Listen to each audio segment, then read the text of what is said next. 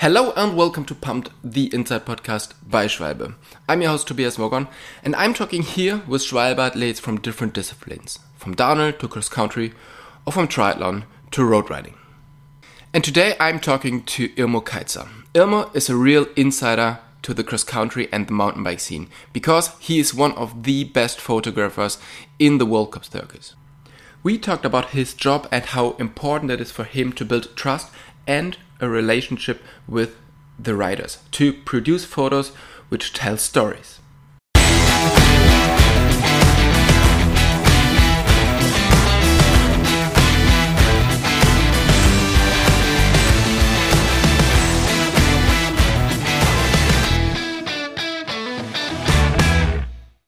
Hey Irmo, thanks a lot for taking the time to do the podcast with us.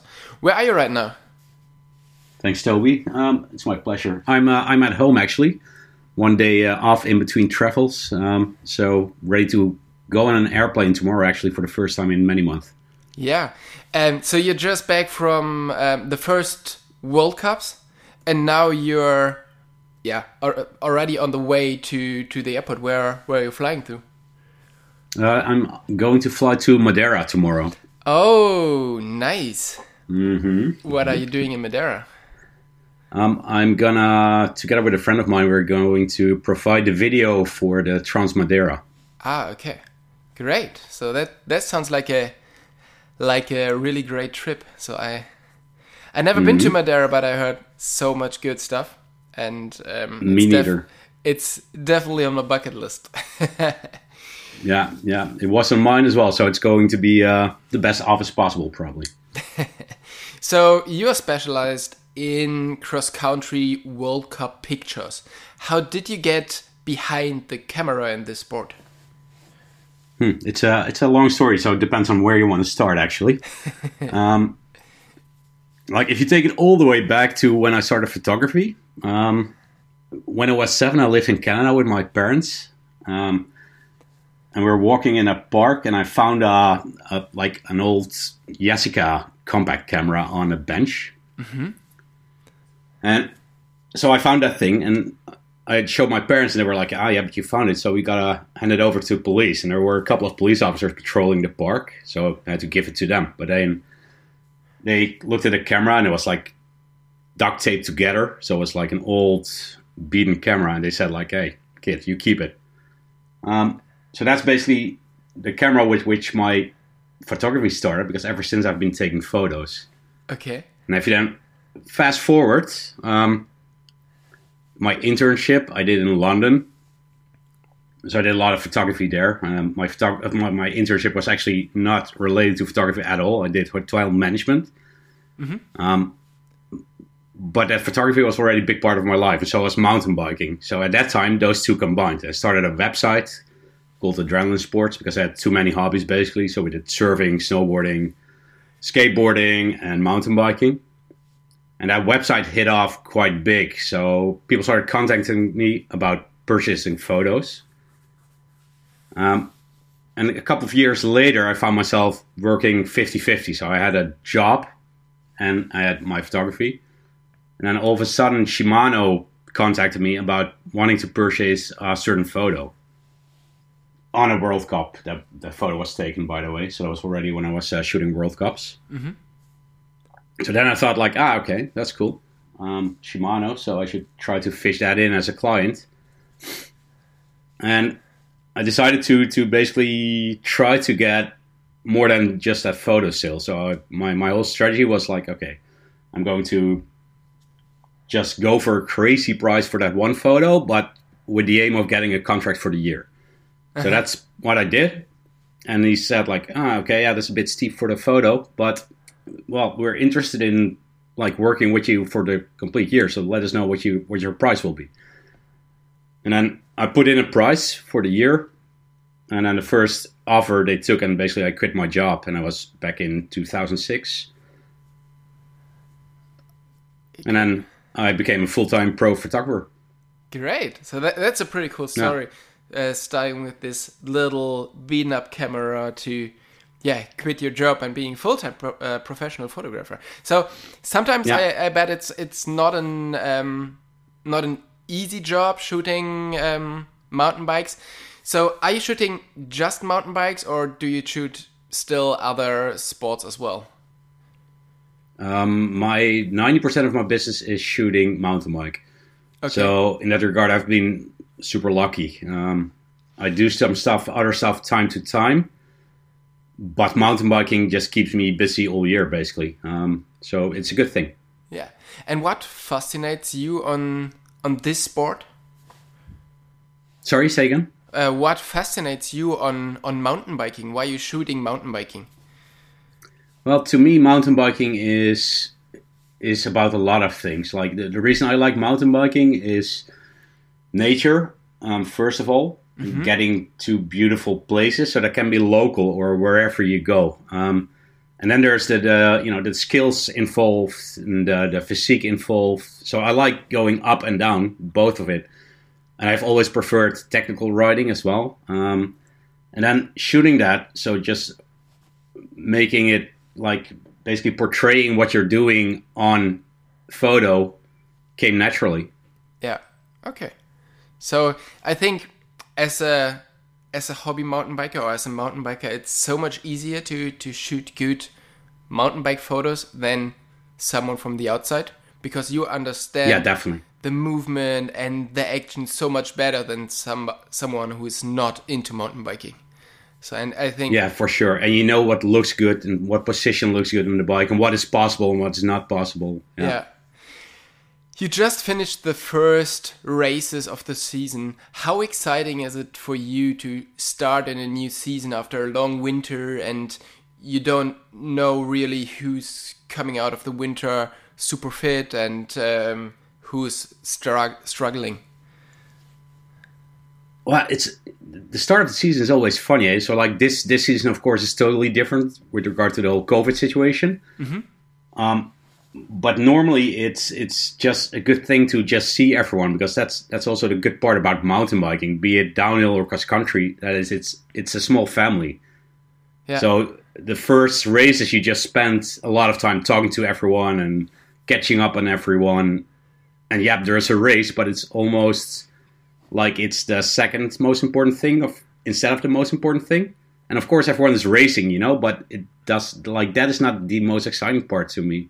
Mm-hmm. Um, then again, of course, it, it is good to see, especially your friends and your your clients. It's cool if they do good, and it's always a wait and see. Eh? But that's also the good part about mountain biking that competition is so close, and that makes it exciting.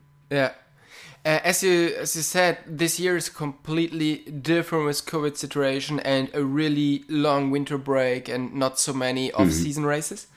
Um, is there something which uh, or someone who who surprised you in the in the first races, who came out really strong or uh, did something completely um, surprising?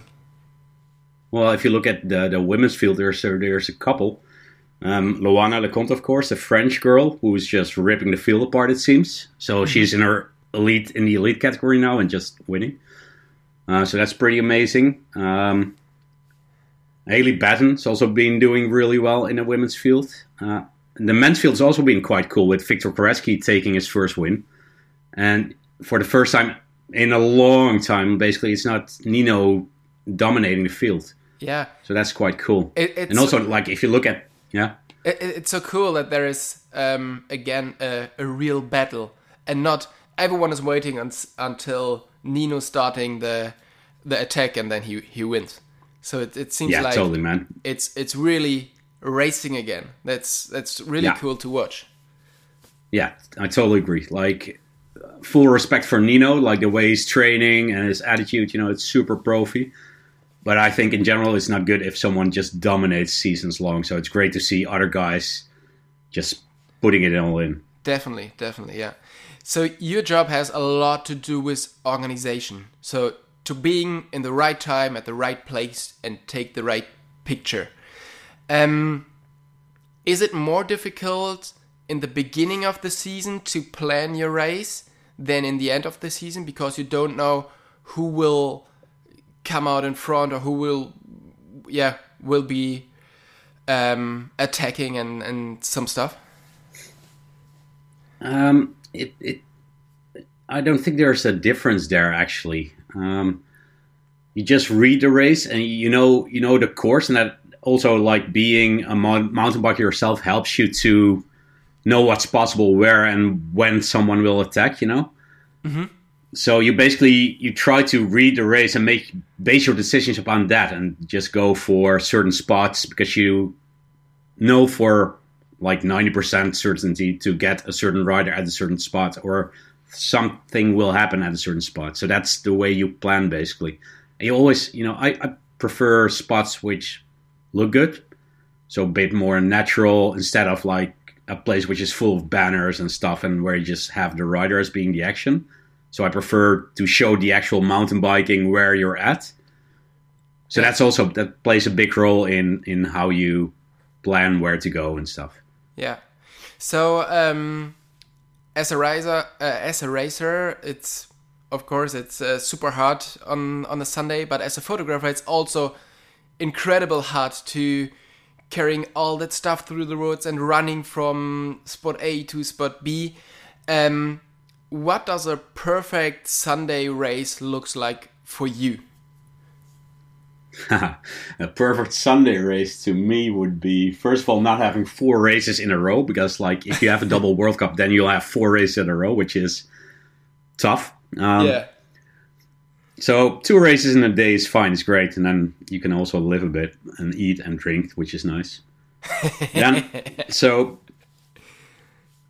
perfect a perfect race let's say is just full on racing. So like full on action not someone just racing in front and just owning the race but like like fierce competition. And then you just having to run everywhere making the right decisions to go somewhere. Um, not getting harassed by wrong instructed marshals what you can and cannot do. Mm-hmm. and just basically just having a super nice day because it is in the end it is like you go into an overdrive but it is super nice as well when it all comes together. Mm-hmm. and when you get all your shots and your clients are happy super cool.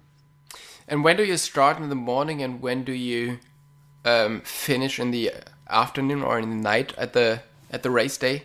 Because most of your clients want the pictures on the same day right?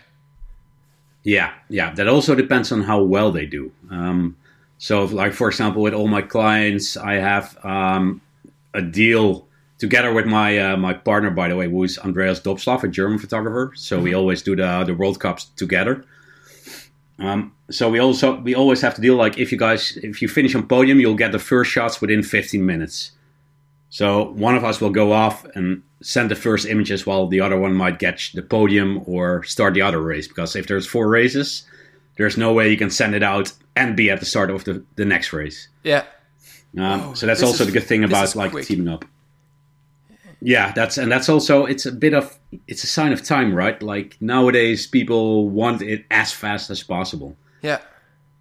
Yeah. Like in the print days, like you would have some time and you could chill out and then process your images, but that era has gone. Yeah. and so now, normally, if I walk you through a full day, um, if you have four races, like in the upcoming race in Leogang, you'll have four races on a day. So basically, you, you get up at seven, you shoot action till about four thirty-five in the afternoon, um, and you'll be done if you're quick around midnight. So that's a and that's not fully day. done, by the way. That's just yeah. uh, that's just the first batch of everything. Yeah. So that's a that's a pretty long day. And then when you come home, you you start editing the the other pictures, or is it the next day that you have to have all everything ready? So again, clients will want the uh, full selection basically of the World Cups, so that any remaining images will go out the next day. Um, and then what I'll do when we get back to the office is everything's getting digested into the server, everything's getting backed up. So all the like the basically the, the shit photos go out. The rest remains in the database for uh, for clients and also future clients. So everything gets tagged, the names get put in, all that kind of stuff, and then uh, the World Cup is done. Yeah. Okay. Um, so what also changed from the print days where you had these glossy uh, finished pictures and all that stuff that these days you're shooting a lot of different uh, pictures during the day and it's just a, a small amount which is shot during the race, and there's so much before and after the race because when we see your pictures, they tell stories, and the most stories happens before and after the race. Um, is it so? How how do you manage to to come so close to the athletes to really, um, yeah, capture these emotions? Um, basically, like we know every single one. So like I know everyone I shoot for. I talk to them. You know, you have a good relationship with them. Um, so like almost all my clients I work with, like for example, take the Ghost team. You know, we've it's a it's one of the clients, and we we go to the training camp, and I I go on the bike with them. So you have different relationship, right? It's not like you're a press photographer who shows up and take photos.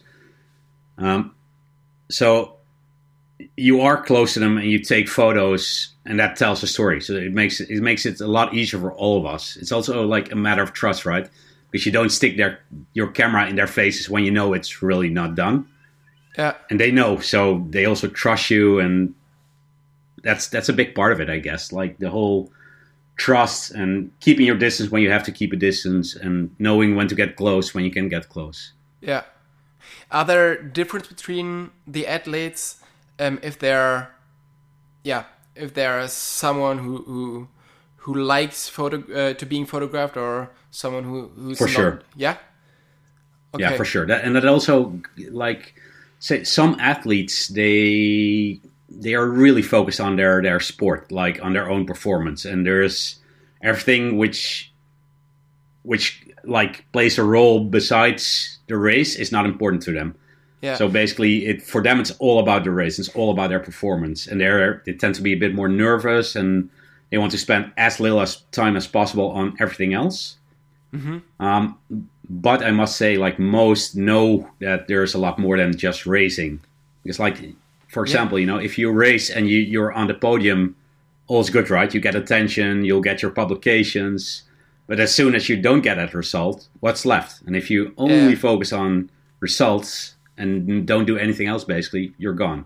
Yeah. So other other um, athletes are aware of that pictures and emotions are a really important thing for marketing and sponsorships, and it's not. Yeah, if you're winning, that's fine. But that was the last five days. That was just Nino, and mm-hmm. but there is so much more you can do with the athlete, which is medium, but it's good on a on a camera and really have the important stories. Are they aware of of that? Oh yeah, definitely. There are some athletes who are really aware of that, and they, you know, they show that, and also like show the downsides of being on a World Cup and not performing, and you know, injuries and crashes and all that stuff. Um, so I think that's actually a really good thing because it shows your character and it shows not the rosy social media image, you know, like because Yeah. it's not all all fun and all glory. There's a big downside sometimes, you know, and everyone has their ups and downs, and if you portray that, I think is a really powerful thing because it, life is about stories. Yeah, definitely. Who's your favorite athlete to to take pictures of? Who's doing the best job on the on the races? Boy, there's there's there's a lot of of of people who do a good job. I think. Um, if so, I don't have a favorite. Um, if recently, as an example, though, if you look at Isla Short, um, I think she the way she communicates is really cool. Like it's open and it's honest and it's not putting up anything just for social and you know. I think it's it, like look at her couple of last posts. She's not going through the best period now, and that's I think it's just really cool that she's so honest about it. Yeah. So this is this is real. It's not just happy days. It's real. Yeah, that's I, I really like that, and uh, it's always good if you have a photographer on your side who can document the ups and downs in the in the best way. So this is Yeah. This is great. Um, so how much equipment do you carry through the woods on a on a race day? And how much it hurts your back? well, it's actually quite a quite good question because, like, So I used to take everything I had on my on my back, like literally everything. Um, and especially when I was uh, still shooting downhills, you know, like walking down the hill with a full full pack on is quite um, heavy. Mm-hmm. so then, but basically, as as I got more experience in, and then you know, you also tend to get more messy the more stuff you bring. So you tend to just like, ah, oh, let's try another lens, and let's try another lens, and put up flashes, and blah blah blah.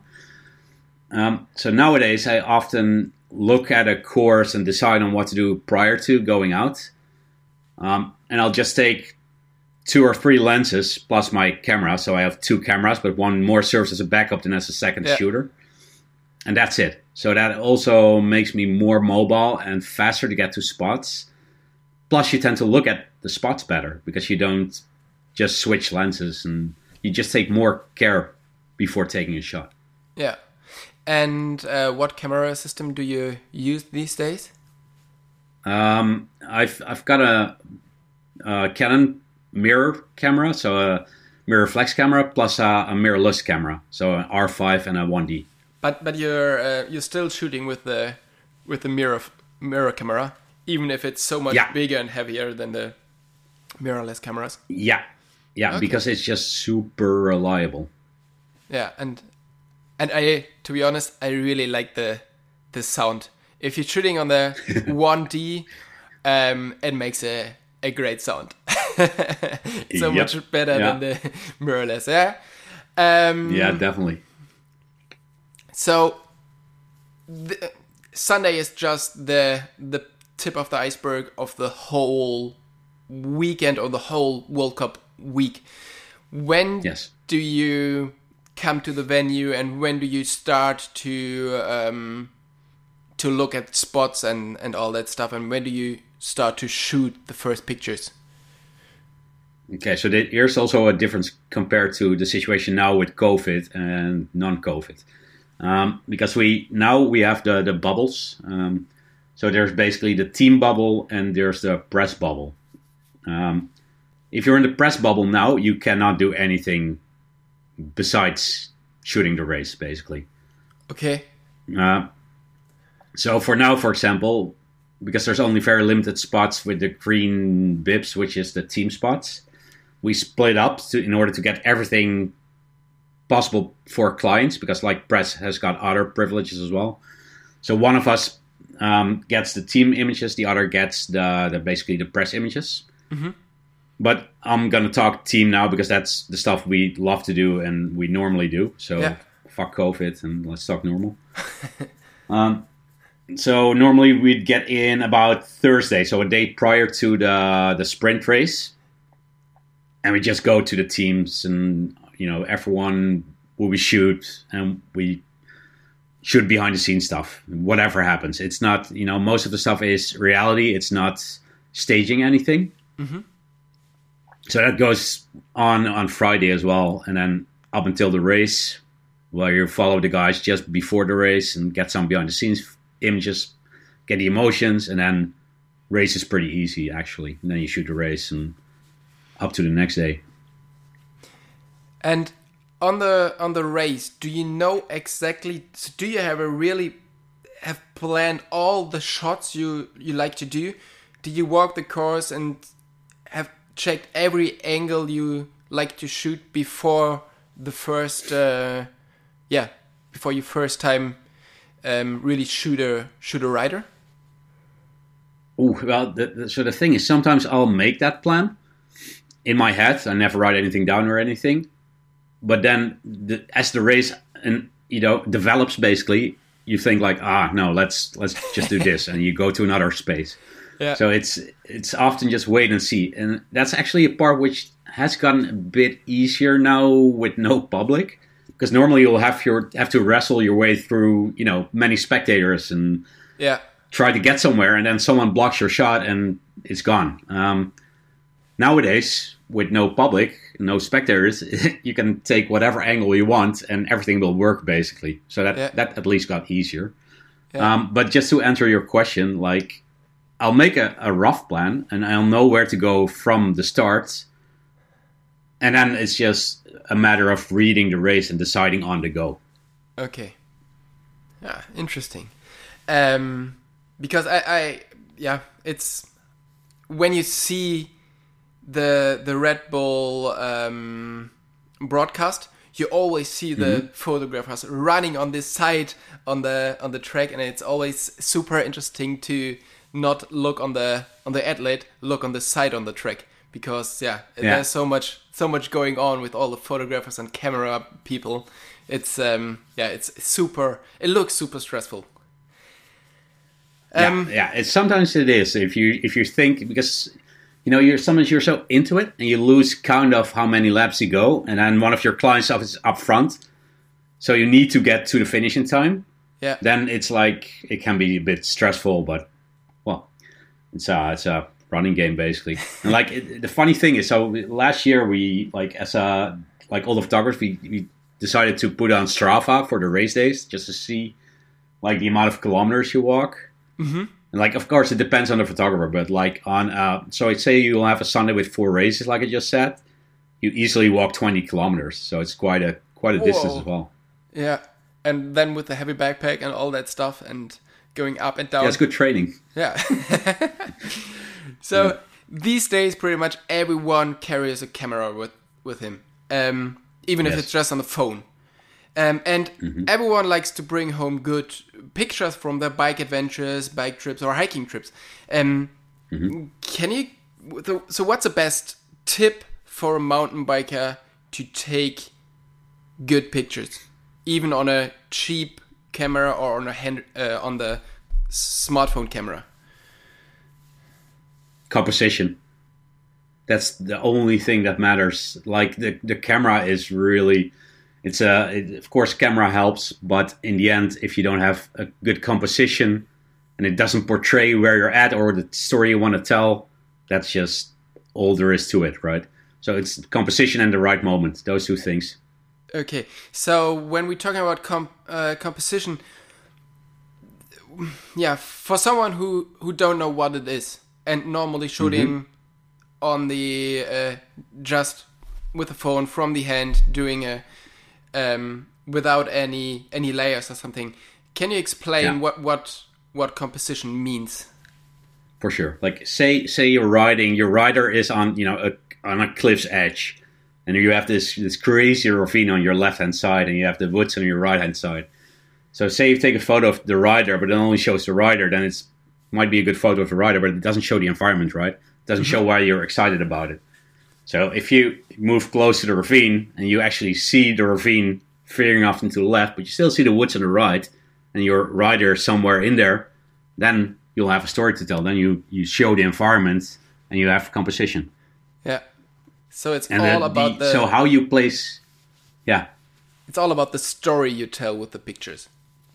yeah, and it's about making it look interesting at the same time. So you there might be a cool dead tree lying on the on the ground. If you put that in front of the rider, it might be super cool. Well, if you leave it out, it's just a picture, you know. Yeah. Ah, it's great, yeah. Um, your job involves a lot of traveling. I mean, you're going to Madeira now, and you've seen so many different countries. But um, what's your favorite country or your favorite, yeah, uh, region? Whew. That's another like so many friends ask me this question as well, and like it's so hard to answer um, because there's like there's so many like if you're a biker, you know, there's so many cool cool trails you've ridden, but each has got its own character.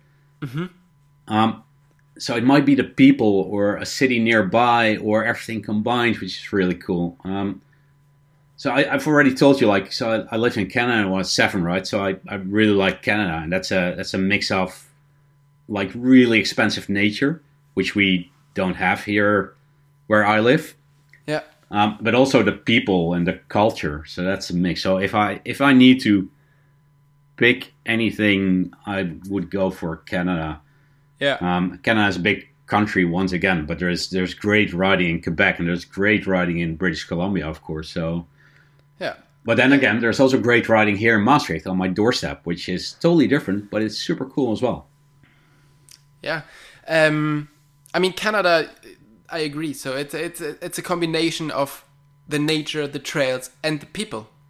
because people people makes it so much better than just the the landscape or something. With it's it's again Yeah. with with people you yeah you you experience stories Yeah, and um, totally. this is this is so cool for me the best trips i have done always always it happens something with with locals or um, that that makes a a trip really really great um Yeah.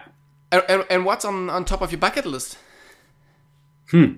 There's so somehow I like Iran is high on, high on my bucket list. Um, and it, there's another it just again Iran. ah okay nice Um, and there's a couple of reasons for that because like one is you know you get this image portrayed in the media about a country, and you know if you travel you know the it's often it's not like the way you will see it or like you perceive it.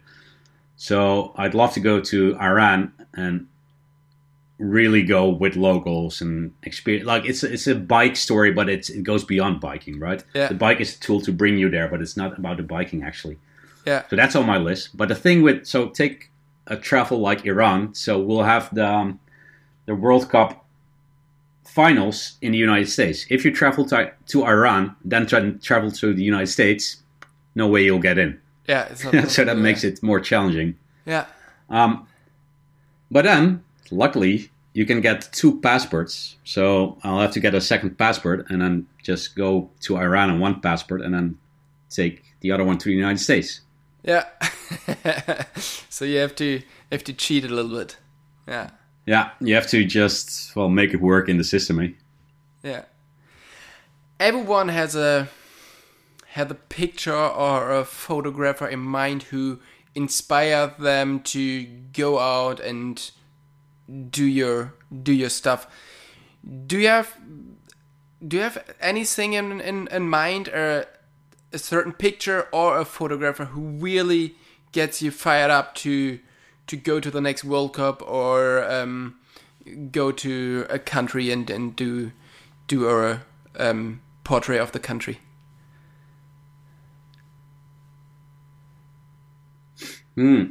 I'm. I guess I'm a bit different in this regards. Like, um, I don't have a, a, a single person who I look up to. I'll, I'll like. There's people taking great photos, but I always try to do my own thing. And sure, you get inspired eh, by others always. Um, there is like so back when I got started, there was there were a couple of guys whose photos I saw and who I felt stood out. Um, and one of them was Gary Perkins, South African photographer. Uh, and what what's really interesting about Gary, I think, is that he always found cool angles. You'd be in this boring environment, and you think like, "Shit, what should I do?" And then you look at Gary's photos, and you're like, "Ah, okay, I could have done that." um, so that's really that was really cool. Um, and then also um, this other guy, ah, now I forgot his name. Even I saw him yesterday. Still, um, ah, like you know, sometimes Flash. I'll go in general. Like uh, Flash to me is it's, you can use it in commercial shoots for sure, and you can use it in World Cup photography. But like some guys use it really subtly, and just to enhance a photo. Um, so that's something I sometimes look at and think like, okay, that's well done in a non-flashy way. Yeah. Ah, okay. This year is a really special one with the Olympics coming up, um, hopefully. Mhm. Um, Of course, I can't ask the athletes, but I can ask you who is doing, who is in the best form this year? Who will, who will win the Olympics? I know that's a tough question, but um, maybe you have a little, little insight. Yeah, that's going to be interesting for sure eh, because there's the course is also quite hectic in uh, in Tokyo. Um, like I I'd go I'd actually go in the women's field. I'll go for Kate Courtney.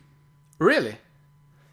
Yeah, and not that there's certainty, and not that she's been doing the best so far, but just the way she is motivated, she motivates herself, and the mm-hmm. effort she puts in. I think she, plus her capabilities, of course. I think she is one definitely not to be underestimated.